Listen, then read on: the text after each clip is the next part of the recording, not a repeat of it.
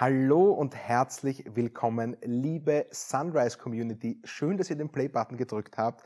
Schön, dass ihr bei uns beim heutigen View from the Top dabei seid. Und ihr werdet es nicht bereuen. Wir sitzen hier nämlich heute mit dem CEO der Palfinger. Hallo und herzlich willkommen, Herr Klauser. Hallo und guten Tag. Thomas, ähm, wir haben gehört, heute geht es wieder tief in die österreichische Industrie hinein. Äh, ich bin sehr gespannt, äh, in welche Richtung du heute fragst, was wir heute lernen werden. Ähm, deinen Blick entnehme ich, du bist bereit und freust dich. Ich freue mich sehr. Ähm, es ist eine große Ehre, wirklich, Andreas, dich heute da zu haben. Ähm, ich habe mir vorher gedacht, es ist tatsächlich, du bist eine von diesen Persönlichkeiten, die man sich nur schwer vorstellen kann in einer anderen Rolle als als Führungskraft von einem Unternehmen. ich darf das an zwei äh, Geschichten festmachen. Ich hatte vor einigen Jahren das Vergnügen, äh, bei der Covid-HV der Balfinger als Stimmrechtsvertreter dort zu sein. Also habe dort also so für andere Eigentümer die Stimme vertreten mhm. und wir hatten einen Schneesturm. Und äh, ich war zu spät zu einer Hauptversammlung. Und ich kam dann eine Viertelstunde, eine halbe Stunde später und du hast nicht mit der Wimper gezuckt. Diese Gelassenheit, diese wie soll man sagen, diese ruhendes, in sich ruhende Gelassenheit, das ist etwas, was, glaube ich, Führungspersönlichkeiten, die wirklich alles schon gesehen haben, man hat in dem Moment gemerkt, ich kann nichts aus der Ruhe bringen, du hast alles schon gesehen. Das ist das eine. Und das zweite, wir haben dann über das Thema Covid gesprochen und das ist wiederum dieses Thema, eine Unbeirrbarkeit in der Umsetzung. Du warst einer der ersten, der dein Top-Management impfen hat lassen damit es sozusagen auch wieder Aha. reisen kann und sich nicht ansteckt mit dieser damals unberechenbaren Krankheit. Das heißt, diese beiden Themen, die waren für mich sozusagen so in diesen einzelnen Momenten so klar und dementsprechend eine Riesenfreude, dass du da bist. Äh, ich will mich aber nicht allzu lange aufhalten. Wir werden nachher noch über deine Karriere im Detail sprechen, weil die ist auch sehr, sehr spannend. Äh, zunächst geht es aber bei View from the Top einmal darum zu verstehen, äh, was machst du eigentlich? Was macht die Palfinger AG? Und da darf ich dich bitten, damit zu beginnen. Ja, sehr gerne. Herzlich willkommen. Also ich bin einmal zum einen der Vorstandsvorsitzende oder auf Neudeutsch der CEO der Balfinger AG, einer börsengelisteten Unternehmung österreichischen Ursprungs und österreichischer Heritage. Äh, die Shareholder bei uns sind hauptsächlich die Familie Balfinger. Ein sehr guter Anteil davon, ein wesentlicher Anteil, die Majority einfach in den Händen der Familie Balfinger zu haben. Habe mhm. diesen Job 2018 übernommen wir sind weltweit äh, über 12.000 Mitarbeiter, wachsen weiter, haben mehr als 30 äh, Produktionsstandorte weltweit, sind global aufgestellt und beschäftigen uns mit Lifting Solutions, mit Hebe- und Kranlösungen und diese wirklich als Technology- und Branchenführer in der gesamten Industrie weltweit.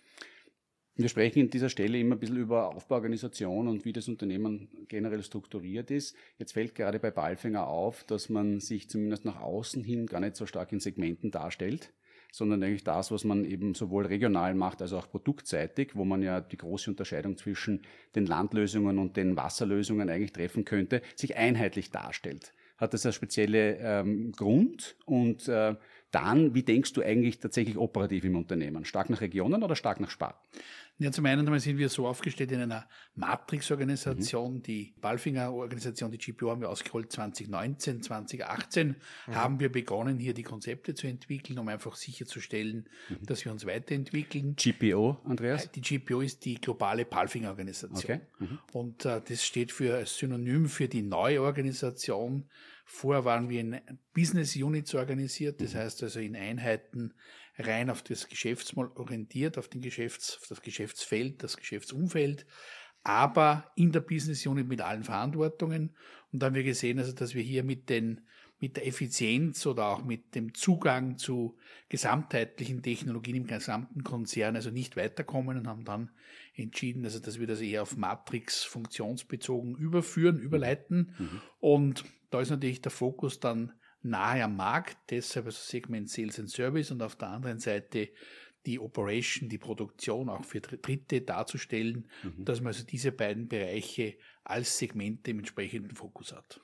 Wenn du mhm. dir deinen Vorstand anschaust, wie hast du den aufgeteilt? Äh, welcher Struktur folgt der? Welcher Denke?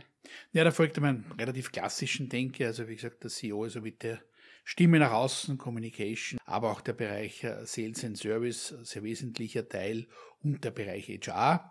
Dann der technische Teil hier, sage ich mal, RD mhm. plus Center of Excellence, also der ganze äh, Entwicklungs-Engineering-Bereich bis mhm. hin zu Operations und Beschaffung. Und dann der Bereich CFO, mhm. der klassische Chief Financial Officer mit äh, Felix Strohbichler, der eben dann den ganzen Bereich Finance, Prozesse, äh, das ganze Thema ICD etc. abdeckt. Es gibt den einen oder anderen CEO, der sich sehr stark in der Rolle des Vertriebs immer wieder sieht oder derjenige, der sozusagen das lieber den operativen Einheiten äh, überlässt. Bist du der Nummer eins Verkäufer der Ballfinger oder bist du dann doch jemand, der sagt quasi nein, das ist in den Operations angesiedelt und die müssen das machen? Naja, zum einen natürlich ist es äh, so, man muss vorne die, die Speerspitze sein, man muss nahe am Markt sein und der Markt bedeutet nahe am Kunden. Das heißt also eher einmal mhm.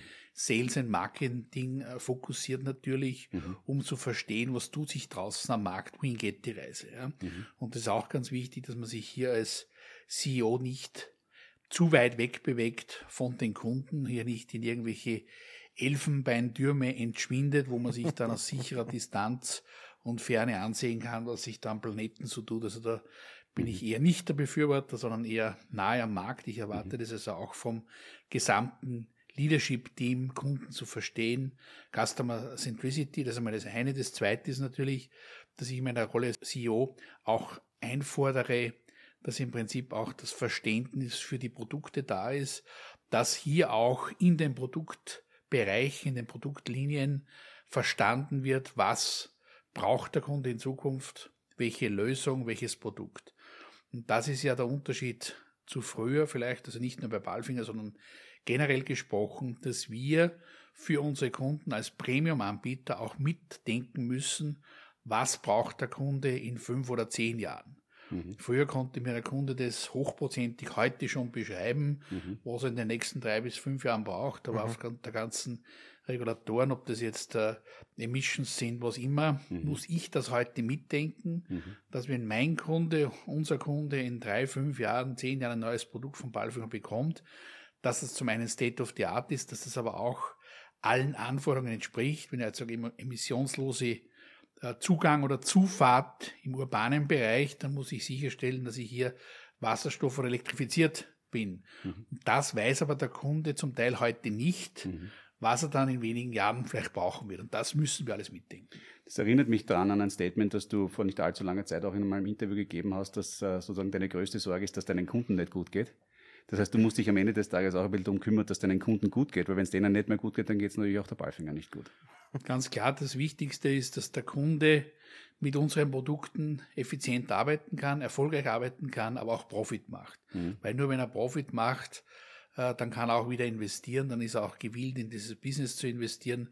Und das ist manches Mal so ein bisschen das Henne- und Ei-Prinzip, aber ich glaube dran, mhm. wenn das Umfeld gut ist, wenn wir sicherstellen, dass wir hier auch die Branchen, in denen wir arbeiten, auch unterstützen. Mhm. Es geht um Recycling, es geht Timber, um Forst, es geht um äh, das ganze Ladekran-Thema bis hin zu den Plattformen, bis hin äh, zu den Ladebühnen etc. All diese Themen müssen wir mitdenken und je erfolgreicher unsere Kunden damit sind und sein werden, desto mehr Balfinger Produkte werden sie kaufen. Jetzt hat äh, die Balfinger unter deiner Führung ein, ich würde mal sagen, fast beeindruckendes Investitionsprogramm angeschoben. Ähm, wenn ich die Zahlen richtig im Kopf habe, reden wir jetzt über Investitionsvolumen von knapp 130 Millionen Euro im Jahr. Das interessiert mich jetzt aus zwei Perspektiven heraus. Einmal, ähm, wie gehst du da mit deinem Eigentümer um? Ja, also du bist so in einem börsennotierten äh, Umfeld, aber natürlich mit einem Hauptkerneigentümer ähm, in äh, Kontakt. Und das Zweite ist, wie priorisierst du? Jetzt hast du über so viele Themen schon gesprochen. Ähm, wie priorisierst du? Ja, zum einen einmal mit der Eigentümerstruktur über 50 Prozent im Besitz der Familie Balfinger. Hier sind wir sehr enger Abstimmung und hier zeigt man also auch, wohin die Reise geht. Und das ist natürlich der Vorteil, dass man hier, sage ich, von diesen äh, Quick Wins oder diesen äh, Quarterly Earnings Abstand nehmen kann, weil die mhm. Familie Balfinger einfach in längeren mhm. Zyklen denkt und das nachhaltig auch für die nächste Generation abgesichert haben möchte. Das ist einmal natürlich mhm. der Vorteil quasi in-house. Im Zuge der, der ganzen Priorisierungen gibt es natürlich hier viele Schleifen auch mit dem Leadership-Team. Also das mhm. ist nicht nur äh, der CEO alleine, der hier vor der Kristallkugel sitzt mhm. und da irgendwie reinschaut und vielleicht auf irgendwelchen äh, gefühlsmäßigen äh, Stomach-Feelings hier entscheidet, sondern das wird sehr breit diskutiert. Aber es ist alles auf Basis der Vision. Also wir haben aus der Vision, mhm. äh, die wir im Vorstand gemeinsam mit dem Leadership-Team entwickelt haben, eine Strategie abgeleitet. Und dann muss man schauen, was zahlt auf die Strategie ein, was, mhm. man, was brauche ich wann, mhm. In welchem Umfang. Und dann tue ich mir leichter eben hier, sage ich das auch runterzubrechen und hier auch die richtigen äh, Prioritäten zu setzen. Auf der anderen Seite gibt es natürlich auch tagesaktuell immer wieder Themen, die hereinkommen. Wir haben es gesehen, also mit dem ganzen äh, Supply Chain Issue, wo wir ja. dann hier auch beschleunigen, wieder äh, auch Operations, wieder Produktion nach Europa zurückzubringen. Da gibt es die Balkanstrategie. Wir haben ja mhm. bestehende Werke, zum einen natürlich das große Werk in Maribor, Slowenien. Mhm. Wir haben Bulgarien, Rumänien. Wir haben auch äh, Kroatien ein kleines Werk. Und der nächste Schritt wird jetzt sein, dass wir also in Serbien im Großraum Nisch auch ein Werk etablieren, um eben in der Region, für die Region auch zu produzieren, näher an den Märkten zu sein. Und das ist natürlich auch im gewissen Sinne auch ein Thema der Nachhaltigkeit, also nicht nur jetzt der Absicherung für uns selbst, sondern auch nachhaltiges Wirtschaften, weil wir auch hier lange Transportwege mhm. vermeiden. Jetzt hast du über Planung kurz gesprochen und über Vision. Ähm, auf der anderen Seite darf ich dich auch zitieren. Äh, du hast in die Planung bei Balfinger macht ein Italiener, weil die können mit Volatilität besser umgehen. Äh, du kommst aus einem italienisch geprägten Konzernumfeld davor. Ähm, und auch da habe ich mitgenommen, dass ähm, sozusagen Stellten über ein Jahr hinausgeschaut wird. Ähm, wie passt das zusammen? Einerseits diese sozusagen Vision, andererseits offensichtlich diese Agilität, die es braucht, um heutzutage erfolgreich zu sein. Ich glaube nach wie vor, dass wir hier sage ich, ein Viertel bis ein Drittel immer noch monats-, quartalsaktuell nachjustieren müssen und anpassen müssen im Sinne der Volatilität. Mhm. Und das schaffen eben, sage ich mal, Kollegen südlich der Alpen, Italiener oder auch äh, Spanier, also alles, was sich hier mehr, sage ich, mit dieser Volatilität schon über viele Jahre beschäftigt hat, Südamerikaner schaffen das leichter als wir. Und man sieht es ja mhm. gerade in der deutschen Industrie und auch Automobilindustrie, man hat hier fünf, teilweise zehn Jahrespläne abgearbeitet, mhm. Zug um Zug, steht der Tropfen hüllt den Stein sehr erfolgreich, wie der Markt sehr stabil war. Elektrifizierung kam dazu, viele andere Themen. Plötzlich ist dieses System nicht mehr stabil und stark genug, wirklich alle Herausforderungen zu stemmen. Und da muss man eben einen soliden Plan, also eine Vision muss man haben, man muss wissen, wohin geht man, man muss dann auch irgendwo eine Strategie daraus abgeleitet haben, wie man das herunterbricht, mhm. aber man darf sich nicht zu schade sein, das auch irgendwo dann im System in diesen Zeitrahmen unterjährig, halbjährig auch anzupassen. Und das ist natürlich ein Mehraufwand, weil der frühere CEO, sage ich mal, eines großen Unternehmens hat den Plan ausgerollt, hat gewusst, es ist auf Spur. Alle haben schön exekutiert, mhm. keiner stört, kein Krieg, kein Covid, kein mhm. Supply Chain und dann war das alles auf Spur. Plötzlich ist das alles durcheinander geschüttelt. Mhm. Ja. Und jetzt versuchen teilweise welche nur mehr den tagesaktuell zu agieren. Das ist falsch, wenn man das mhm. große Ziel mhm. außer Acht lässt oder nur in der Visionsstrategie, alles wird gut. Ja. Mhm. Aber auch diese Strategie, alles wird gut, wie wir wissen, wird eines Tages auch nicht mehr funktionieren. Also ich könnte da jetzt noch jetzt ewig weitersprechen, weil ich merke, das ist natürlich eine, also eine unglaubliche Chance auch für uns. Da kommt sehr, sehr viel von deinem unglaublichen Wissen, das du dir über so viele Jahre als Führungskraft angeeignet hast, jetzt bereits zum Vorschein. Aber das vielleicht noch später nochmal im mhm. Deep Dive, wenn es um deine Karriere geht. Ähm, vorher noch einmal, weil das auch immer ein fixer Bestandteil ist, diese Frage der Wertschöpfung äh, in einem Segment der Ballfinger. Wie kann man sich das heute überhaupt vorstellen, wenn hier ein, sagen wir, ein Ladekran ähm, als eines der für euch prägenden Produkte hergestellt wird. Was braucht es dafür? Woher kommen die Basismaterialien? Ähm, wer sind die Kunden? Äh, und wie, wie, wie darf man sich das sozusagen als Laie vorstellen, wie sowas heutzutage produziert wird? Ja, als guter Österreicher kommt natürlich der Spezialstahl hochprozentig von der Föst.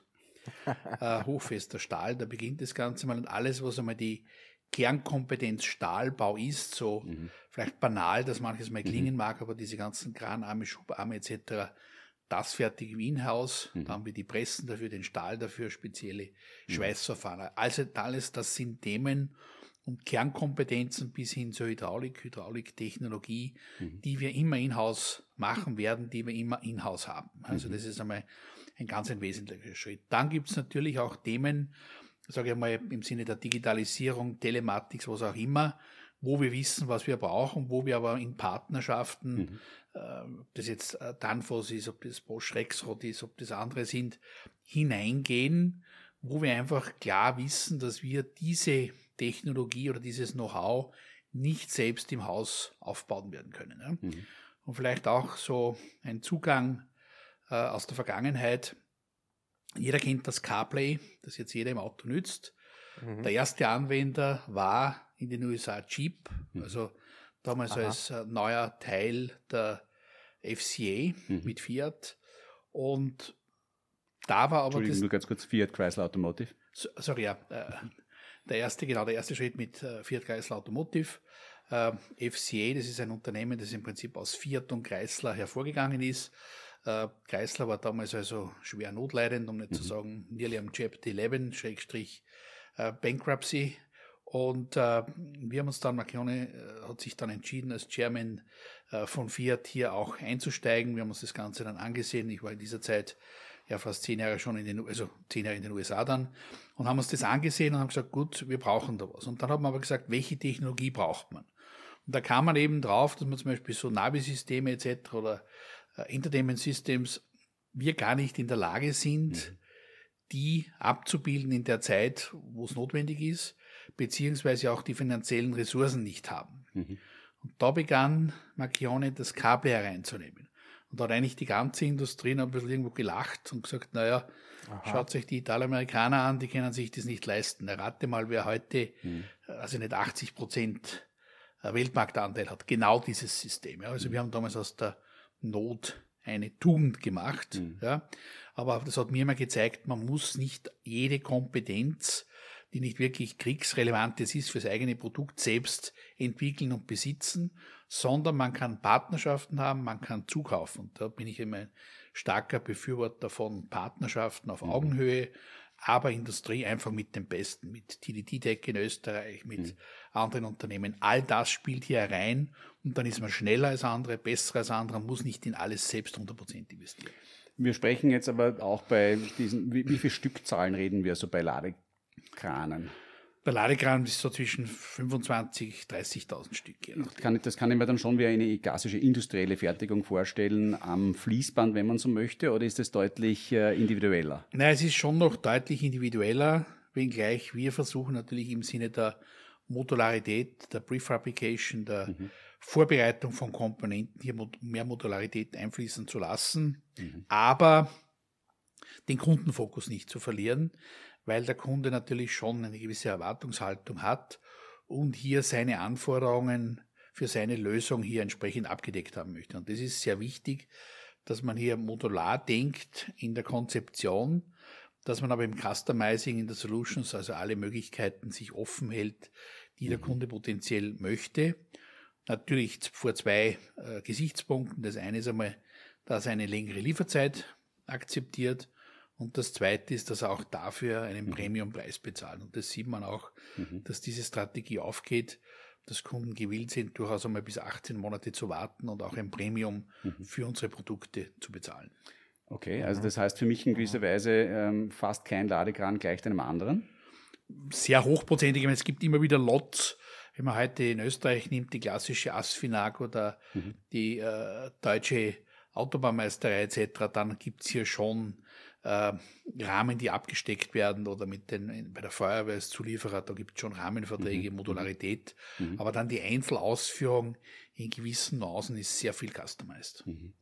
Du hast kurz angesprochen, ähm, Autobahn-Servicing, ähm, wenn man so möchte, eure großen Kundengruppen Bau, Transport, kann man das so zusammenfassen? Ja, der große, der große Block, über 40 Prozent, ist also mal natürlich die Bauwirtschaft inklusive sogenannte Straßenbau-Maintenance. Wir haben dann 20 äh, Prozent aus dem Bereich nahezu Timber und Recycling, also der ganze Forstbereich. Mhm. mhm. Und dann geht es in die anderen Produktgruppen rein, so zwischen 5 und 10 Prozent jeweils. Und das ist eben das Spannende, dass wir durch diese Branchenvielfalt so breit aufgestellt sind, dass wir, wenn es irgendwo um einen Rückgang gibt, mhm. das, sage ich mal, relativ einfach in anderen Bereichen abfedern können. Und mhm. wir sind jetzt insgesamt hier mit 16 verschiedenen Produktlinien vertreten, also 10 im klassischen Landbereich, sechs in der Marine. Mhm. Und diese ermöglichen uns hier zwischen den einzelnen Branchen auch einen gewissen Ausgleich mhm. sicherzustellen und nicht an einer Branche 100% abhängig zu sein. Mhm. Im Vertrieb ist es aber so, wie man sich das traditionell vorstellen würde, da gibt es einen Vertriebsmitarbeiter innerhalb dieser Produktgruppen, der spricht mit den Kunden und der sozusagen bringt dann die Information, was gebraucht wird, hinten hinein in die Produktionsschiene. Naja, die GPO, da gibt es zwei Themen. Das eine ist einmal die GPO selbst, äh, stellt jetzt sicher, dass ein Mitarbeiter für mehrere Produktgruppen verantwortlich zeichnet. Okay. Und wenn es dann ein Spezialthema gibt, dann kommt der Spezialist aus dieser Produktlinie dazu, mhm. um wirklich diese finale Lösung zu diskutieren. Wir haben mhm. hier sehr viel auch äh, gemacht mit dem Konfigurator. Also wir können jetzt hochprozentig unsere ganzen Krane in einem Konfigurator abbilden. Mhm. Und alles, was dann dort nicht abbildbar ist, wird dann mit einem Spezialisten diskutiert. Mhm. Und auf der anderen Seite die Produktlinie, die global aufgestellt ist, mhm.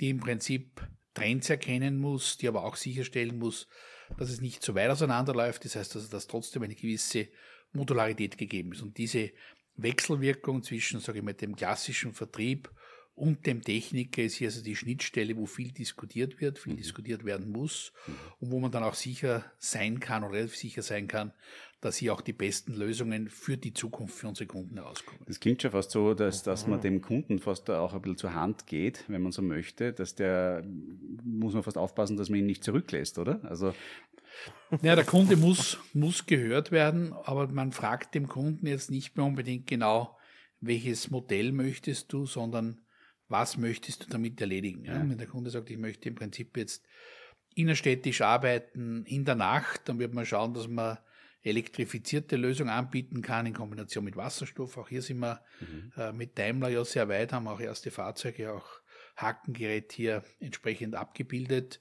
Auf der anderen Seite, wenn er sagt, jetzt er möchte das kombinieren, dann muss ich beide Technologien verpacken. Ja. Mhm. Wenn er jetzt einen reinen Forsteinsatz hat und äh, hier viele Stunden autark äh, verbringen muss im Wald, dann ist eher noch der klassische Verbrennungsmotor zielführend. Und all diese Themen muss ich für den Kunden mitdenken. Ja. Mhm. Und das war in der Vergangenheit eben anders. Mhm. Da konnte der Kunde sehr genau einschätzen, welche Technologie, welche Lösungen, welche mhm. Maschinen er braucht. Aber mit diesen ganzen Regulatoren jetzt im Prinzip, äh, was auch Verbrennungsmotoren betrifft, mhm. was Umweltschutz betrifft, etc., etc., da müssen wir uns einbringen und da müssen wir den Kunden entsprechend führen.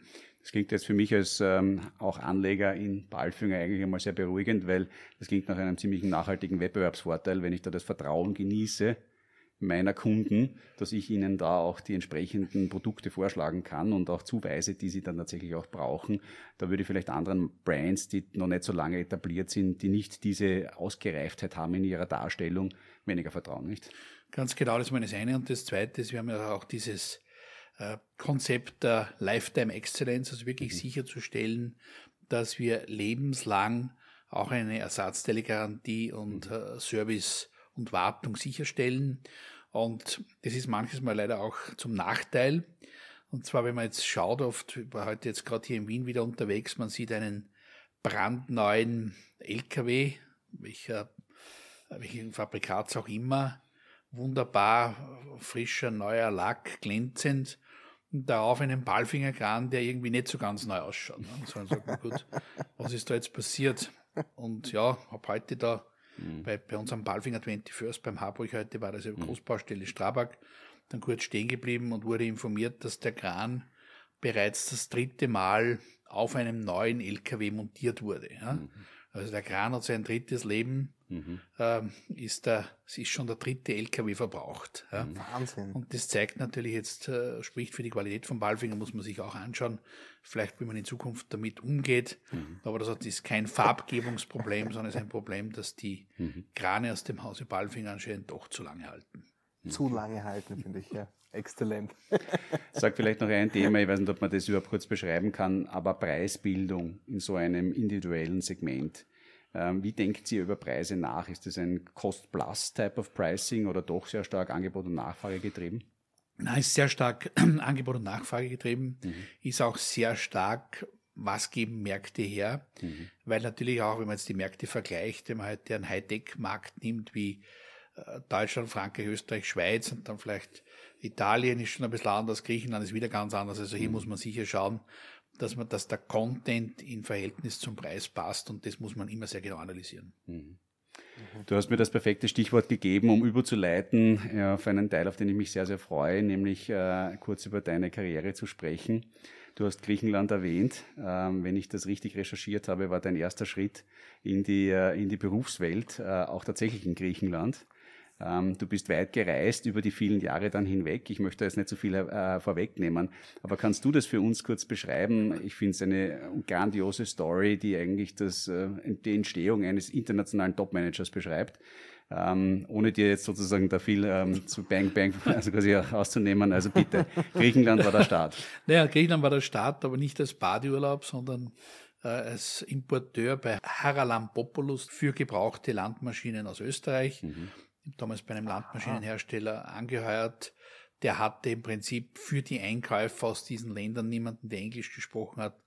Das war dann ich mit dem technischen äh, Background der HTL Steyr. Das hat sehr mhm. gut funktioniert, Maschinenbau dort gemacht. Also mhm. zu verstehen, was bedeutet Technik und war dann da mal einige Monate in Griechenland, habe da auch in der Plaka gelebt, das ist die Altstadt von, von Athen. Mhm wunderschön, habe damals auch die Kollegen von der FÖS kennengelernt, also wirklich spannende Themen. Nur äh, man wundert sich dann schon einmal, äh, warum läuft dort alles so langsam? Na ganz einfach, weil dort zwischen 11 und 15 Uhr ist es im Sommer so heiß, ja. da arbeitet keiner. Und da habe aber dann irgendwo bemerkt, dass das vielleicht doch äh, für mich selbst oder für das, was ich vom Leben erwarte, vielleicht doch nicht das Richtige ist oder das richtige Land oder die richtige, die richtige mhm. Professur. Bin dann zurückgekommen, habe dann für dieses Unternehmen, die Firma Vakuumat, äh, den Export einige Jahre ausgebaut. Vakuumat, das ist äh, Hersteller von äh, Saugwegen, oder? Saugwegen, äh, Gülletechnik, also ja. alles, was in der Landwirtschaft also damit zu tun hat. Ja. Ähm, und wurde dann 1990 äh, im Zuge von diesen Agrarmessen äh, von Günter Abfalter, der jetzige mhm. Verantwortliche und CEO von Magna Europe äh, und Asia, äh, angesprochen, ob ich nicht zur Steyr-Daimler Buch kommen möchte. Steyr-Daimler Buch war natürlich damals als einer der 90er Jahre einer der größten äh, Konzerne Österreichs, mhm. äh, ungefähr mit einem mit einer Branchenvielfalt oder Produktkomplexität, die ich dann später bei der CNH Industrial wiedergefunden habe, nur ungefähr 20 mal kleiner. Mhm. Also eigentlich jetzt standalone äh, nicht wirklich lebensfähig. Mhm. Warum ich das jetzt sage, ist vielleicht jetzt nicht so sehr äh, hier um einen Rückschluss auf meine Karriere zu haben, sondern einfach auch vom Mindset her zu verstehen, wo ich herkomme. Und mhm. da war ganz wesentlich, wir haben gesehen, also der LKW ging damals an MAN, das mhm. Werk, das jetzt ja mhm. äh, final hier von Steyr Automotive übernommen ja. wurde. Kugellager gingen von Steyr Welzlager an SKF. Äh, die Busproduktion ging an Volvo. Mhm. Ja. Und dann war der einzige noch Standalone-Teil die Steyr Landmaschinentechnik. Mhm. Da hat man eigentlich bis zu diesem äh, Zeitpunkt keinen Investor, keinen Partner gefunden. In Österreich kennt man das, das sind die rot-weißen Traktoren. Die rot-weißen Traktoren, ganz früher die grünen. Und das haben wir dann von 1990, sage ich, bis 95 autark geführt. Mhm. Wenn wir Tender gemacht haben, sei es jetzt in äh, Nigeria oder Türkei, waren wir profitabel. Wenn das nicht gekommen ist, wieder tiefrot. Mhm. Da hatte ich dann die Steyr-Daimler Buch AG, damals auch äh, mehrheitlich im Besitz der Kreditanstalten. Und ich gesagt, irgendwas müsste ich jetzt überlegen lassen, überlegen. Und dann hatten wir das Glück irgendwie, dass damals die Case Corporation für Europa, für den Dachraum keine entsprechenden Traktoren hatte und hat einen Lohnauftrag an Steyr übergeben oder vergeben. Mhm, mhm. und wir haben dann diesen Lohnauftrag weiterentwickelt und eines Tages hat dann irgendwo die Case Corporation, damaliges CEO, gesagt, naja, das wäre doch überhaupt etwas, ein Segment, das uns abgeht, äh, können wir dort einsteigen. Man hat sich dann beteiligt und hat dann letztendlich 96, 97 mhm. äh, die Case Corporation äh, zu 100 Prozent übernommen. Mhm. Ich hatte das Glück, was zu Beginn eher meiner Karriere schwierig war. Meine erste Verantwortung bei Steyr war Italien und Osteuropa, mhm. also zwei ja. Märkte, die eigentlich dort im Vertrieb niemand abdecken wollte, weil es einfach die meisten herausforderndsten waren und mhm. Osteuropa ist gerade gekommen, 1990 Fall der Mauer. Und interessanterweise war das aber dann ein Beschleuniger für meine Karriere bei der Case Corporation, wo ich mhm. dann einige Jahre auch in Villepointe äh, in Paris war, im Headquarter für Europa, weil auch diesen Bereich dort niemand abdecken wollte. Das Osteuropa waren einzelne Stückzahlen, war also kein gut erschlossener Markt, mhm. aber das war für mich auch eine Möglichkeit, dort zu wachsen. Wenn du sagst abdecken, ähm, was, wie kann man sich deine Tätigkeit da vorstellen? War das, äh, war das schon mit großen Teams oder war das noch eher Andreas Klauser selber, der da tatsächlich... es, war, es waren kleine Teams, ja. ja. waren kleine Teams, also es war damals die Rolle des Business Directors und ich war also äh, damals noch keine 40 äh, Jahre alt, um diese Rolle mhm. eben dort abdecken zu können. Das war der Business Track, das war im Prinzip alles, was Sales und Service betrifft, mhm. den Markt aufzubauen, bis hin Importeure, Händler zu finden etc. Also mhm. das war sehr spannend. Mhm. Das Team ist gewachsen, einige Mitarbeiter aus dieser Zeit äh, gibt es jetzt als Kollegen, einer ist genannt hier Stefan Bogner, mhm. Geschäftsführer von Wacker Neusern, äh, ist zum Beispiel auch ein Mitarbeiter von mir gewesen, 25 Jahre lang, mhm. speziell in diesem Osteuropa-Segment. Und mhm. wir haben dann mit diesem Team aus Paris heraus das abgedeckt, haben dann hier sehr viele Aktivitäten nach St. Valentin gezogen, mhm. an den Standort von Steyr Landmaschinentechnik oder Steyr Traktoren und haben von dort aus wirklich diese Osteuropa-Strategie weiter vorangetrieben. Und dann hat natürlich, sage ich, dieser äh, Zugang oder diese Entwicklung, diese Länder in die Europäische Union zu nehmen, und da hat es ja zu Beginn gigantische Förderungen gegeben. Mhm. Also für die Beitrittsländer, nicht ja. die, die Beigetretenen, sondern für die Beitrittsländer, um deren äh, Zugang bzw. Einstieg hier wirklich so gut wie möglich zu gestalten. Da hat man mhm. gigantische Förderungen bekommen. Mhm. Und das hat sich natürlich dann in den Verkaufszahlen nach oben äh, entsprechend katapultiert. Du hast in einem Nebensatz gerade das erwähnt, dass ähm, den Shift nach St. Valentin, also das ist ein, ein, vielleicht ein Seitenthema, das mich aber sehr interessiert, wie sehr Standortauswahl ähm, auch mit Präferenzen des Managements zu tun hat. Ja, ich habe ihn immer gefragt, warum hat die Case Corporation das European Headquarter in Paris gehabt? Ganz einfach, äh, weil die Partnerinnen, die Frauen des damaligen äh, Case Managements einfach Paris am coolsten gefunden haben. Mhm. Für die Kinder, für die Schule, für mhm. Luxury Aha. vielleicht auch. Mhm. Darum haben wir das hingesiedelt. Aber wir haben dann eines gemacht, wir sind dann also hergegangen und haben dann geschaut, wie wir hier also Osteuropa-Aktivitäten nach St. Valentin bekommen und haben da im Marktzugang, aber auch in der ganzen Kostenentwicklung natürlich gesehen, dass wenn ich immer ein- und ausfliege, äh, verbraucht der Vertriebsmitarbeiter in einer Woche so viel Geld, als wenn der ein Auto hat und von St. Valentin nach Ungarn fährt in einem Monat. Mhm. Wow. Das haben wir dann auch entsprechend Reset gemacht, haben hier auch St. Valentin weiter etablieren können mhm. für den Osteuropa-Vertrieb. Mhm. Aber natürlich auch, sage ich, für meine Karriere dann weiter beflügelnd, mhm. weil wir dadurch natürlich erfolgreich waren, Kosten gespart haben. Mhm. Mhm. Interessanterweise kam es dann 2000 äh, zur nächsten Übernahme, zum nächsten Merger, da hat nämlich dann Fiat Case gekauft. Mhm. So über Nacht irgendwo, weil die Fiat-Gruppe weiter im Bereich der Land- und Baumaschine wachsen wollte aber speziell Stufenlosgetriebe wieder etwas, was Steyr hatte, mhm. beziehungsweise Großtraktoren, was Käse hatte, mhm. Fiat-Gruppe nicht hatte. Und Fiat-Gruppe damals im äh, Sektor war das bereits New Holland äh, in International Harvester, war das schon in der Fiat-Gruppe? Das war, nein, das war nur New Holland. New also Holland. New Holland, das waren im Prinzip, und New Holland muss man auch wissen, warum ist dieser Traktor plötzlich blau? Fiat hat also zu Beginn, äh, zu Ende der 80er, zu Ende der 80er hat Fiat die Ford Landmaschine, den Ford-Traktor gekauft ah, in England und deshalb ist dann plötzlich der Traktor, der eigentlich Terrakotta war bei Fiat, mhm. plötzlich dann blau geworden. Wie Ford. Genau, dann wollte man aber weder mhm. den Markennamen Ford noch Fiat verwenden, jetzt hat man sich auf New Holland, Aha. New Holland war ein Mähdrescherhersteller aus ja. Belgien, den hat ja. man auch gekauft ja. und hat sich dann auf diese Marke mhm. geeinigt. Auf der anderen Seite war Case, Case International Harvester aus den USA, mhm in dem Verbund mit Steyr. Aha, das International war Harvester war bereits bei Case. Genau. Mhm, okay. Und das haben wir dann da neu strukturiert, wurde dann übernommen und ja, wie es halt dann so ist, auch dort wieder der Zugang Osteuropa, die ganzen Themen und auch wieder das Glück, dass, dass genau die Beitrittsländer waren, die die höchsten Förderungen hatten, also wo man halt in Ungarn äh, plötzlich fünfmal so viel Mähdrescher verkaufen konnte etc. Und das hat alles bei mir mhm. in meinem Geschäftsbereich mhm. hereingespielt. Bin dann von Paris, also nach Modena auch übersiedelt, mhm. einige Jahre und so hat sich das ist ja immer wieder im Bereich der Osteuropa-Aktivitäten mhm. Abgespielt, was natürlich viel Knochenarbeit war. Das waren jetzt nicht so die fein mhm. sortierten Märkte, wo schon alles existiert hat, sondern eher noch sich, äh, man sich etablieren musste, aber mhm. das stärkt natürlich, beziehungsweise mhm.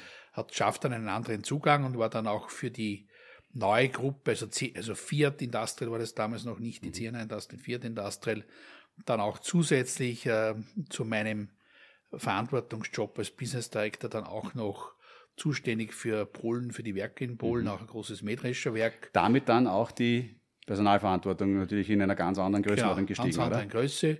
Habe dann dort ein Unternehmen downgesized, hochgefahren. Äh, wir hatten damals auch äh, einige Servicen, die Werke für Fiat. Mhm.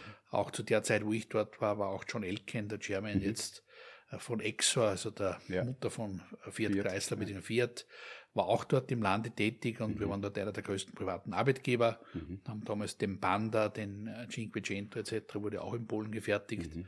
Und in Zentralpolen habe ich dann hier die Aktivitäten in Plotzk für das Mähdrescher Werk auch übernommen. Das ist ganz interessant entstanden. Wir haben da mehrmals die Manager ausgetauscht, bin dann irgendwann einmal zu meinem Boss gegangen, ein Italiener, er sagt, wir finden da keine Leute. Er sagt, na, eine Recommendation magst du. Ja, gut. ich dachte, gut, wird auch möglich sein, aber war dann auch eine spannende Zeit. Ja. Und in dieser Zeit hat mich dann auch der Ruf äh, von Sergio Macchione ereilt, hier die Europaverantwortung für die gesamte Fiat Industrial äh, zu übernehmen, beziehungsweise mit dem Markenfokus Käse Hauensteier. Hm. Sagt diese, dieser Switch auch natürlich aus diesem vertriebsfokussierten Verantwortung in kleinteiligeren Teams im osteuropäischen Markt, dann über die Verantwortung in Polen für große Werke zunächst einmal. Und jetzt auf einmal reden wir über eine globale Verantwortung innerhalb eines großen Konzerns an der Seite eines der, ja, äh, ich würde mal sagen, prägenden Managementpersönlichkeiten äh, des letzten Jahrhunderts, Sergio Macchione. Wie, wie geht es mit dir um? Was hat das mit dir gemacht? Ja, zum einen mal natürlich große Herausforderung. Also mal auch vom Thema her äh, äh, der Anforderung des Anforderungsprofils. Mhm. Das Gute war, wie gesagt, dass der Background natürlich, wenn man als äh, Techniker Maschinenbau gemacht hat, hat man eine gewisse Struktur im Hintergrund, um auch ja. mit Technik und mit, mit Operations umzugehen. Das hat natürlich auch äh, äh, hier geholfen. Auf der anderen Seite natürlich auch haben wir die Möglichkeit gehabt, sowohl bei Case als auch dann hier bei, bei Fiat Industrial, dass wir uns weiterentwickeln im Sinne von Trainings zu machen, ja. Mhm ob das äh, Six Sigma waren oder was auch mhm. immer. All mhm. diese Themen konnten wir auch hier äh, entsprechend äh, trainiert bekommen. Es hat damals bei Fiat noch eine eigene Gruppe gegeben, die hat ISFOR geheißen. Das war eine eigene Organisation mit einer eigenen kleinen Universität in der Toskana, mhm. in einem Schloss, mhm. Marentino, wo Manager von Fiat ausgebildet wurden. Da waren es immer so bis zu 250 Manager da mhm. in so einem Managementprogramm. All das hat natürlich hier auch mhm. geholfen, das anzunehmen. Dann natürlich mit Sergio Marchione, der hier, sage ich auch, ähm, Guidelines gibt, der auch äh, teilweise sehr weit im Detail war, auch diese Themen zu diskutieren. Mhm. Und dann natürlich auch der Glaube und das Vertrauen, dass man das machen kann. Und das ist auch etwas heute für mich sehr Wesentliches für unser Leadership-Team, für mein Leadership-Team, dass man so dieses Vertrauen schenkt, mhm. dass man hier kein Micromanagement betreibt, dass man aber dennoch die grobe Sachlage versteht und dass man auch das Vertrauen schafft, dass also Manager durchaus mit Fragen oder auch Problemen kommen können, ohne dass man da sich drüber lustig macht oder sich irgendwie mhm. äh, das als, als große Schwäche sieht. Ja. all das war dort möglich, ja, und dann ging die, die Reise weiter. Wir haben dann im Prinzip all diese Aktivitäten äh, von Fiat Industrial, äh, Vertrieb, Produktion, Service, Training, alles nach St. Valentin angesiedelt, mhm. äh, haben hier also fusioniert aus drei Standorten. Das war Teil des Büros in London, ein Teil äh, in Paris und ein Teil in Modena. All das haben wir hier nach St. Valentin zusammengezogen, haben es noch einmal geschafft, hier äh, sage ich mal, Kostenreduktionen mhm. abzubilden, mhm. weil natürlich das Ganze im Vergleich zu diesen Städten natürlich in ja. St. Valentin Niederösterreich wesentlich günstiger war mhm. und haben dort also ein Werk etabliert, eine Operations, eine Entwicklung, also alles, was Stufenlosgetriebe Technik betrifft, das ganze Servicetraining für ganz Europa dort abgebildet etc. Und das hat auch den Standort nachhaltig so gestärkt, dass er auch heute noch sehr gut funktioniert. Ja, und dann in weiterer Folge, wir haben dort sage ich mal, bis äh, 2005, 2006 hier zum Teil auch äh, doch deutliche Verluste gemacht gehabt mhm. in der gesamten Gruppe und habe es aber dann mit dem Team geschafft, innerhalb von zwei Jahren, also von negativem Ergebnis auf ein deutlich positives zu kommen. Mhm. Das hat dann auch irgendwo wieder mal Sergio Marchione ganz gut gefallen. Und diese Entscheidungen und diese Gespräche mit ihm haben prinzipiell immer an einem Samstag stattgefunden, damit wir während der Woche keine Arbeitszeit verlieren. Das verstehe ich. Ja, also war meistens an einem Samstag und dann haben wir das kurz ein bisschen diskutiert und dann kam ihm die Idee, war gerade auf einer Messe in, in, in Deutschland, auf Tragedechnika, ja, also Turin, gut.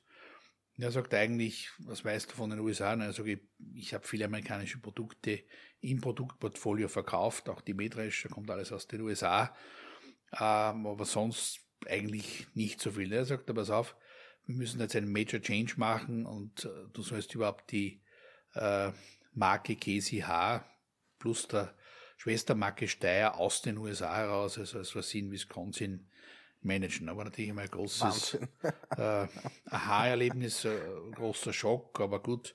Äh, irgendwo haben wir dann im Gespräch auch äh, die Erwartungshaltung auch entsprechend definieren können für beide Seiten. Und er hat gesagt, whatever you need, you'll get it. Nur keine Zeit. Ja, so. Und dann haben wir natürlich das auch diskutiert und ich habe dann auch äh, hier aus der amerikanischen Perspektive auch äh, Coaching-Aktivitäten äh, mhm. genommen, um eben sicherzustellen, um die amerikanische mhm. Mentalität mhm. auch zu verstehen, um nicht das komplette Screenhorn ja, äh, zu erscheinen, werden, ja. weil ich, und das vielleicht noch äh, zum Abschluss, weil ich nach äh, 167 Jahren, also Casey ist ja 175 Jahre gefeiert im Jahr 2017, äh, war ich der erste Nicht-Amerikaner in der Funktion als CEO der Case Corporation. Ne? Und das war natürlich in Wisconsin so, als wenn hier heute das Männchen vom Mars hereinkommt und Geschäftsagenten übernimmt. Ich hoffe, du nimmst mir es nicht übel, aber man nimmt ja auch den Amerikaner ab. Also durchaus quasi in deinem, in deinem Auftreten. Ich glaube, das hat wahrscheinlich auch ein bisschen geholfen. Sag, warum äh, jemand mit deiner Statur als Führungspersönlichkeit, ähm, was schätzt man an einem Sergio Macchione? Was ist das, was ich, ähm, arbeitet man für den? Ähm, ja, es war das Inspirierende, natürlich das Inspirierende und auch der permanente Challenge Never Standing Still aber dann auf der anderen Seite auch den Erfolg sehr weit teilen zu können. Also die Idee ist einmal das eine.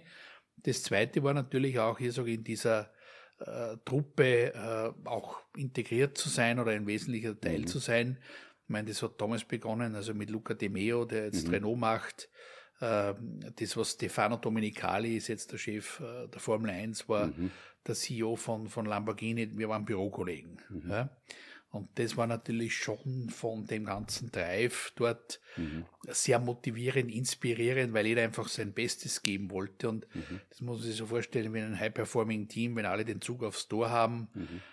hat man nur die Möglichkeit, entweder man fällt raus oder man zieht mit und ist genauso erfolgreich. Und das mhm. ist dann irgendwie doch ergreifend, motivierend. Mhm. Plus dann die Leadership von Macchione, der einfach sehr visionär gedacht hat, ja wie man gesagt hat, also was soll das, zum Beispiel die Übernahme von Kreisler, ja. Ich meine, Kreisler hat da in besten Tagen unter der Leadership von einem deutschen CEO dann von, von, von Daimler äh, zwischen 380, 480 Millionen Dollar Verlust gemacht. Äh, wir haben es innerhalb von drei Jahren geschafft, oder Sergio Marchione 800 Millionen Profit. Ja. Unglaublich. Ja? Und das muss man sich immer auf der Zunge zergehen lassen. ja. Und das war aber schon die Vision eines Einzelnen mit ein paar Kollegen, Alfredo Altavilla war dabei, das ist jetzt der, der, der CEO der äh, ITA, der Nachfolgegesellschaft Alitalia zum Beispiel, also all das waren wir da in dieser Gruppe zusammen und das war sehr inspirierend, mhm. motivierend, aber auch äh, großen Druck mit dem Zug aufs Tor. Mhm. Aber in, diesem, in dieser Gruppe, in diesem Team war das dann einfach auch möglich. Und dann der Bruch, wenn man so möchte. Also vielleicht auch kein Bruch, sondern der Übergang ähm, Case New Holland verlassen und 2018 als CEO der Ballfinger. Ja, vielleicht noch ein Zwischenschritt, was, was für mich auch sage die, die Möglichkeit äh, gegeben hat, dann auch wirklich den Job bei Ballfinger zu machen. Wir haben dann ja, sage ich, 2009 war das mit den USA, 2012 war noch ein weiterer Schritt. Da haben wir dann die Fiat Industrial zur CNH Industrial umgewandelt und auch den ganzen Bereich der Nutzfahrzeuge, also Iveco, mhm. äh, ja, Magirus, mhm.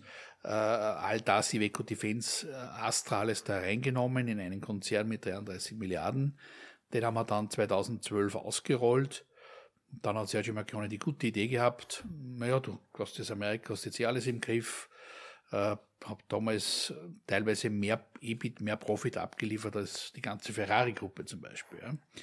Ja. Äh, und hat dann gesagt, naja, du hast jetzt eigentlich eh das alles gut im Griff, äh, du sollst jetzt auch noch in der EMEA die CEO-Funktion für die gesamte Gruppe machen. Ja. Da habe ich dann halt Teil der Zeit in den USA verbracht, einen Teil der Zeit in Turin. Dort habe ich auch das Nutzfahrzeuge-Business kennengelernt, auch äh, das Geschäft mit Feuerwehren, Magiros etc. Mhm. Und dann äh, 2016, 17 herum kam dann auch ein, ein neuer Präsident Trump. Da hat man dann auch irgendwo gemerkt, dass dieser Spirit der USA, also America First ist ein Thema, aber auch die Art und Weise, wie man umgeht, ähm, sage ich mal im Sinne von ähm, Menschen miteinander, das war dann alles ein bisschen auch ähm, in Frage gestellt. Mhm. Und dann stellt man sich irgendwann einmal die Frage, na, wo möchte man dann auch enden? Man wird mhm. dann irgendwann einmal Mitte 50 und dann sagt man, gut, wohin geht die Reise in den nächsten zehn Jahren? Äh, bleibt man in den USA? Ist es so attraktiv, mhm. dass man hier bleibt? Geht man zurück nach Europa, Lebensabend etc.? Und da kam dann irgendwie einmal prinzipiell dieses Fragezeichen auf, mhm. ja, was ich damals nicht gewusst habe.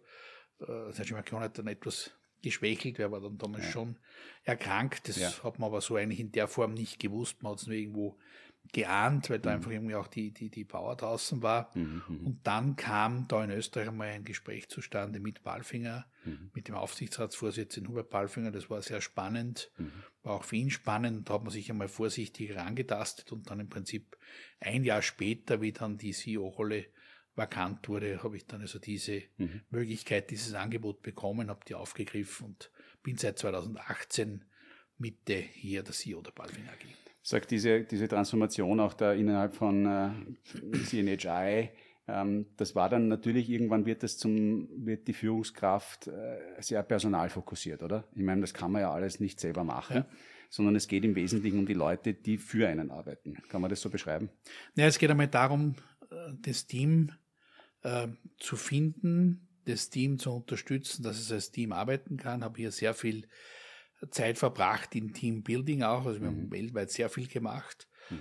Äh, und das Interessante ist, dass heute, ich war jetzt gerade auf der Con Expo, das ist die größte Baumaschinenmesse der USA äh, im März äh, in Las Vegas, und sind natürlich viele CNH Industrial Kollegen auch noch irgendwo im Markt tätig oder selbst mhm. bei CNH Industrial die waren alle hochprozentig, kamen die zu mir. Also, obwohl das der Messestand im Außenbereich war, jetzt nicht im Zentrum wie Case früher oder die oder mhm. Caterpillar, sind viele zu mir gekommen und haben gesagt, also, dass die Zeit des Erfolgs äh, der Zusammenarbeit des Teams, also der Office, ist einzigartig war. Mhm. Also, das zeigt zumindest, Voll. dass das, was man gemacht hat, doch auch äh, long-term positives Feedback hat, mhm. aber dass das auch die Basis war, die extra Meile zu gehen. Also das ist nicht mhm. immer nur Geld oder dass mhm. vorne der Leader auf den Tisch schlägt, sondern das Team, mhm. aber dann auch Entscheidungen trifft. Und das habe ich auch in den USA gelernt, einfach, dass man offen diskutieren muss, auch sehr kontrovers, dass wenn man aber dann ausdiskutiert hat,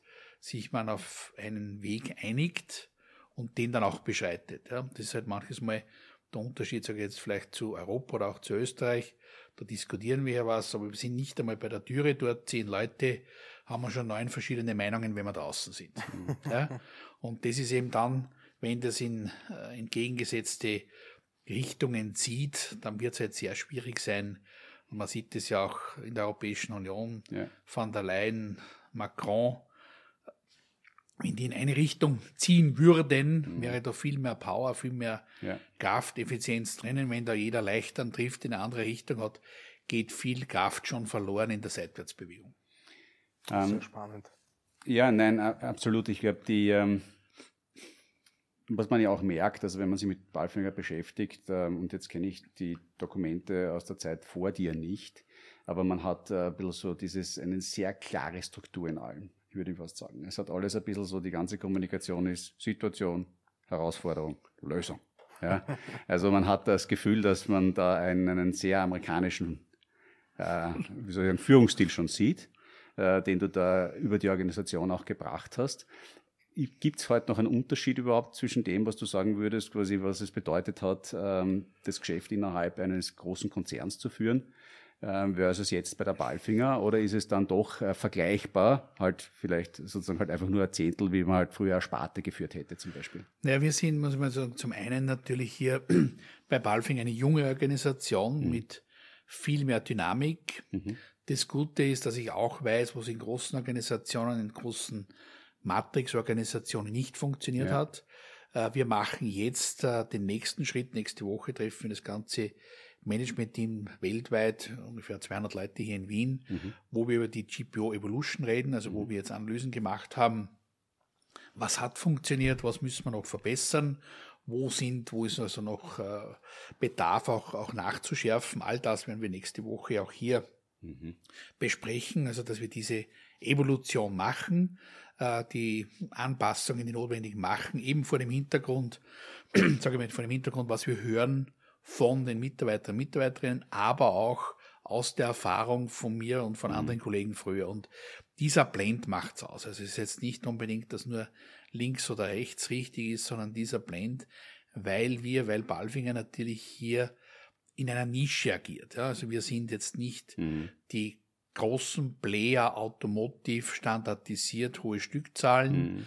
Wir sind aber auch nicht die kleinen Maschinenbauer, die ein, alles nur individuell einzeln bauen. Wir sind genau in dieser Nische und dieser Nische, diese Nische müssen wir mit einem Businessmodell, mit einem Businesskonzept, mit, einem, mit einer Organisation bespielen, die für diese Nische klar definiert ist. Und da muss ich sagen, habe ich zu Beginn die Komplexität von Balfinger fast etwas unterschätzt, mhm. nämlich in Relation zum Umsatz mhm.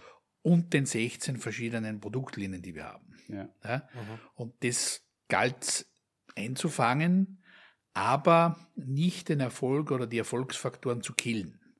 Das heißt also nicht rein auf das Große zu switchen oder nicht rein im mhm. Kleinen zu bleiben und hier diesen Blend zu haben. Wie alles im Leben eine Evolution. Ähm, ich finde, dieses Gespräch hat sich auch wunderschön entwickelt. Ähm, wir müssen allerdings auch einmal zu einem Ende kommen. Wir haben am Schluss immer noch eine, eine was ich mal ein bisschen so nenne, die Frühstücks bei, Frühstück bei mir Situation, ähm, die ich immer gerne an den Max übergebe, der das ganz hervorragend macht, wo wir dich als Person, nachdem wir, glaube ich, jetzt eh schon sehr viel kennengelernt haben, noch ein bisschen beleuchten wollen. Ich danke dir, Thomas. Und es stimmt wirklich, es ist heute außergewöhnlich, weil wir haben sehr viel gesprochen über Ihre Entwicklung, Ihre persönliche Karriere, äh, Herr Klauser. Das fand ich sehr spannend, weil diese Geschichten sind, finde ich, äh, die einem illustrieren, wie das Leben auch laufen kann, wenn man so die richtigen Schachzüge setzt, wenn man bei der Sache bleibt, wenn man begeistert ist. Also das war ein sehr beeindruckendes äh, Sentiment. Vielen Dank dafür. Ähm, ein Name heute, ähm, ist nämlich neben ihrem auch sehr intensiv gefallen und ich finde, wir sind unserer Community kurz schuldig, das aufzuklären. Sergio Marcone. Marchione. Marchione. Marchione. Sergio Marchione. Bitte, dürfte ich keiner darf, kann das besser als du. Bitten, Herr Klauser, ein, eine Minute. Wer ist der Mann? Was hat er für uns geleistet? Er ist ein, ein, ein, ein, ein Mann, äh, der im Prinzip einen äh, Migrationshintergrund hatte aus Italien. Vater war Carabinieri, äh, ist nach Kanada übersiedelt, in den französischsprachigen Teil. Da hat man ihn zuerst einmal nicht seinen Namen einmal richtig aussprechen können. Da hat der Lehrer immer zu ihm gesagt, Marchion. ja, äh, hat dann auch gerade die Schule da irgendwo äh, die Kurve gekratzt, äh, hat aber dann schon für sich entschieden, eines Tages will everybody uh, be able to spell my name properly in mhm. this country. Er hat dann sämtliche Aha. Auszeichnungen aller Universitäten in Kanada bekommen, äh, war dreifacher Doktor und hat sich dann entwickelt, war dann Wirtschaftsprüfer, äh, war dann im Aufs Aufsichtsrat äh, von Philip Morris, äh, war bei äh, USB, war bei verschiedensten Schweizer Unternehmen, ja, war dann auch im Endeffekt, äh, hat er dann drei Staatsbürgerschaften gehabt, also die italienische, die Schweizer und die kanadische, wo er eigentlich aufgewachsen ist. Und hat also aus dieser Antriebsfeder heraus, äh, dass er damals also eigentlich wirklich nicht beachtet wurde oder eigentlich äh, mistreated, wie man das nennt, mhm. äh, wurde, diese Inspiration und diesen Antrieb gehabt. Das Spannende vielleicht für uns als, als Österreicher, hier als gelernte Österreicher, äh, eine seiner größten Belohnungen war die Palacinki und dann haben wir einfach mal gesagt, Sergio, warum Palacinki? Hat sich herausgestellt, seine Mutter kam aus dem Dreiländerdreieck Slowenien, äh, Kärnten bzw. Italien, Friaul. Ja. Und da war ihm die Palacinke und da hat es einfach, wenn wir Erfolg hatten, war der größte Wunsch von Sergio Macchione hier eine Palacinke zu genießen. Mit Marillenmarmelade oder mit Schokolade? Mit Marillenmarmelade, ganz klassisch. Herrlich. Vielen Dank für diesen, für diesen kurzen Exkurs. Das war dann wirklich. Gut, danach natürlich nach dieser ganzen Karriere eine, die zentrale Person, die Fiat äh, zu neuer Größe, wenn man so möchte. Genau, dass man dann vielleicht weiterführt, Fiat Chrysler dann zu, zu, zu einer wirklich zu einem gigantischen Weltkonzern unprofitabel ausge, aufgestellt hat. Er hat dann es auch geschafft, sage ich, dass er selbst den Präsidenten äh, von Ferrari, Luca Montezemolo, äh, des Amtes enthoben hat und selbst dann auch Präsident von Ferrari wurde, ist leider dann schwer erkrankt äh, und mhm. ist dann im Prinzip an den Folgen einer Nachoperation eines äh, Lungenkrebs dann mhm äh, verstorben. Mhm. Ja, interessanterweise in derselben Klinik in Zürich wie Niki Lauda. Mhm. Vielen Dank für diesen kurzen Ausflug. Das fand ich jetzt noch sehr wichtig zu wissen. Bitte. Äh, über wen, äh, wen wir hier noch gesprochen genau. haben. Und damit möchte ich jetzt sehr gerne zu Ihnen zurückkehren und mit unserem kleinen Wordrap abzuschließen. Dazu würde ich Ihnen Halbsätze sozusagen zuwerfen und würde Sie bitten, mit Halbsätzen quasi zu erwidern. Ja. Sie kennen es aus den USA, on point. Genau. Zufrieden bin ich. Wenn ich einen Job gut gemacht habe. Solide. Wenn ich nicht arbeite. Versuche ich, mich zu entspannen, am besten in der Natur, irgendwo ein paar Schritte zu gehen, Rad zu fahren. Ah, da ist es dann auch der Sport, die Bewegung. Thomas, ähm, das ist bei dir nicht viel anders, gell? An meinem Job mag ich am meisten? Die Gestaltungsmöglichkeit und den Erfolg zu haben. Das ist auch etwas, was man von CEOs sehr gerne hört, diese Gestaltungsmöglichkeiten. Ja, ich glaube, wenn man nicht, äh, wenn man daran keine Freude empfindet, dann äh, tut man sich diesen Job, der doch allumfassend ist. Ähm, das ist ein Thema, das wir heute nicht beleuchtet haben. Aber ich glaube, deine Karriere zeigt das ja in vielen Facetten. Ähm, ich glaube, es gibt nicht viele Leute, die das besonders toll finden würden, wenn man ständig woanders hin muss. Äh, das, da muss man natürlich auch hineinkommen. Wahrscheinlich würde sich das keiner von alleine wünschen. Und ich glaube, es ist dieser Drive und dieses Setup, das es dann ermöglichen. Aber, aber die, äh, diese Jobs sind allumfassend. Ja, und das Thema ist natürlich auch hier, was wir erst angesprochen haben, Leadership, einfach mhm. das Leading by Example. Also sich ja. Äh, selbst für nichts zu schade sein und nicht anderen zuzumuten, was man selbst nicht tun würde. Auch ein starkes Statement, finde ich. Danke dafür. Damit würde ich auch schon zum nächsten Halbsatz kommen. Dieses Buch sollte man lesen. Naja, uh, Who Moved My Cheese? Who Moved My Cheese? Ja, ist eine CEO-Lektüre, uh, wo man also sieht, wie man im Prinzip als CEO anders ticken muss, uh, anders ticken muss, sage ich, in der Leadership, anders ticken muss in der täglichen Ausrichtung. Ganz spannend. Thomas, ist der ein Begriff? Klassische Management-Literatur. Also Klassische, wenn man ein MBA macht, dann kriegt man das mit. Ähm, natürlich sagt es einem nicht so viel, als wenn man es tatsächlich selber macht. Kommt dann zumindest auf meine Liste. Auf ja. deiner ist es schon drauf. Ähm, damit kommen wir auch schon zu unserem letzten Halbsatz und einen, den ich besonders wichtig finde, auch für die jüngeren Zuhörerinnen und Zuhörer unserer Community. Diesen Rat hätte ich gerne selbst bekommen. Der grundsätzliche Rat hier glaube ich, ist sehr wichtig, diesen Fokus beizubehalten. Das habe ich aber auch gemacht. Mhm. Aber hätte ich mir das früher schon, auch während meiner Schulzeit, eingeprägt, fokussiert, dann hätte ich wahrscheinlich die Schulzeit auch einfacher hinter mich gebracht. Das ist auch mal etwas, Thomas, oder? Das kam nicht allzu häufig. Fokus. Ja. Ich kenne, ich habe einen, äh, einen Freund gehabt aus meiner Studienzeit in den USA, der war dann sehr früh bei Facebook, einer der ersten 100 Mitarbeiter. Und der war bekannt dafür, dass er jeden Tag ein T-Shirt getragen hat, auf dem Fokus drauf stand. Weil wenn man nicht fokussiert ist, kann man sich auch in dieser vor allem allum, wie soll ich sagen, äh, bunten Welt einfach zu leicht verlieren. Ja, und das ist gerade jetzt, sage ich mal, speziell also auch hier für die, für die Jugend oder die Jüngeren unter uns oder die ganz Jungen natürlich die große Herausforderung, dass dieser Einfluss an Daten, an Information ein gigantischer ist. Ja. ja. Und ich kann es von meinem eigenen Sohn berichten, der war zehn Jahre alt, kam ich nach Hause, hat er einen großen Nagel, fünf Äpfel aufgespießt gehabt und im letzten war ein Ladegerät für sein Handy eingesteckt. Ne. Und schaut man natürlich und sagt, was, was ist das? Ne? Da hat er so ein TikTok gesehen, man kann Energie gewinnen. Ja, so.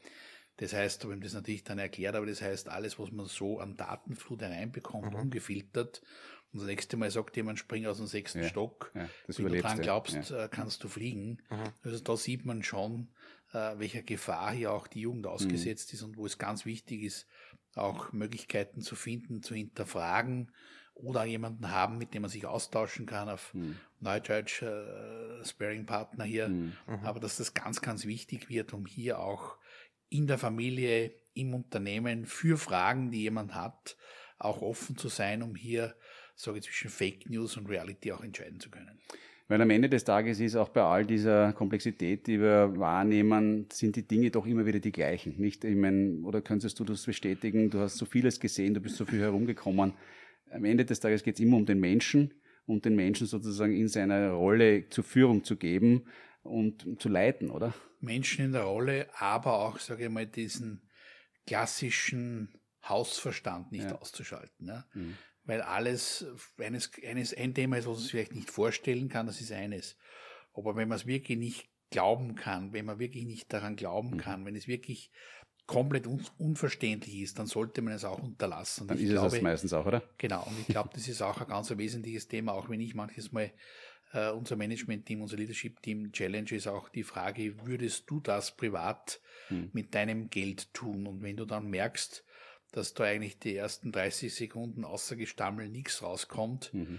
oder große Unsicherheit verstrahlt, dann mhm. glaubt er nicht dran und wenn er nicht selbst dran glaubt und die Credibility da hier eher negativ ist, dann würde ich es auch dem Unternehmen nicht empfehlen. Und ich glaube, das muss man sich auch in ganzen, in welchen Management-Ebenen man immer auch ist, auch immer wieder mhm. auf der Zunge zergehen lassen, dass man also alles, was man selbst nicht glaubt oder nicht wirklich denken kann oder auch empfehlen würde, auch für sich mhm. selbst, man nicht anderen und schon gar nicht seinem Unternehmen empfehlen soll. Ja, ich glaube, das kommt wieder zurück und damit auch vielen Dank. Ich glaube, denn äh, das Gespräch heute war an Klarheit kaum zu übertreffen. Ähm, es geht um Klarheit, klar sehen, klare Regeln vorzugeben und dann funktionieren die Dinge auch typischerweise. Andreas, herzlichen Dank. Äh, hat riesig Spaß gemacht. Ich glaube, so lange haben wir überhaupt noch nie gesprochen, aber es hat sich, glaube ich, ausgezahlt. Ich kann, dir, ich kann dir nur zustimmen, Thomas. Auch von meiner Seite, Herr Klauser, vielen Dank für das spannende Gespräch. Auch danke, Thomas, an dich, äh, dass du dir auch wieder Zeit genommen hast heute. Sehr gerne. Ähm, damit bleibt mir nur noch zu sagen, äh, ich hoffe, ihr hattet genauso viel Spaß äh, bei diesem wunderbaren Gespräch, wie ich es hatte. Wenn ihr was gelernt habt, erzählt es weiter und sagt es auch uns, schreibt es uns in die Kommentare. Damit bleibt mir nur noch zu sagen, ein wunderbares Frühstück oder eine schöne Mittagspause oder eine gute Nacht, je nachdem, wann ihr euch das anhört. Ciao!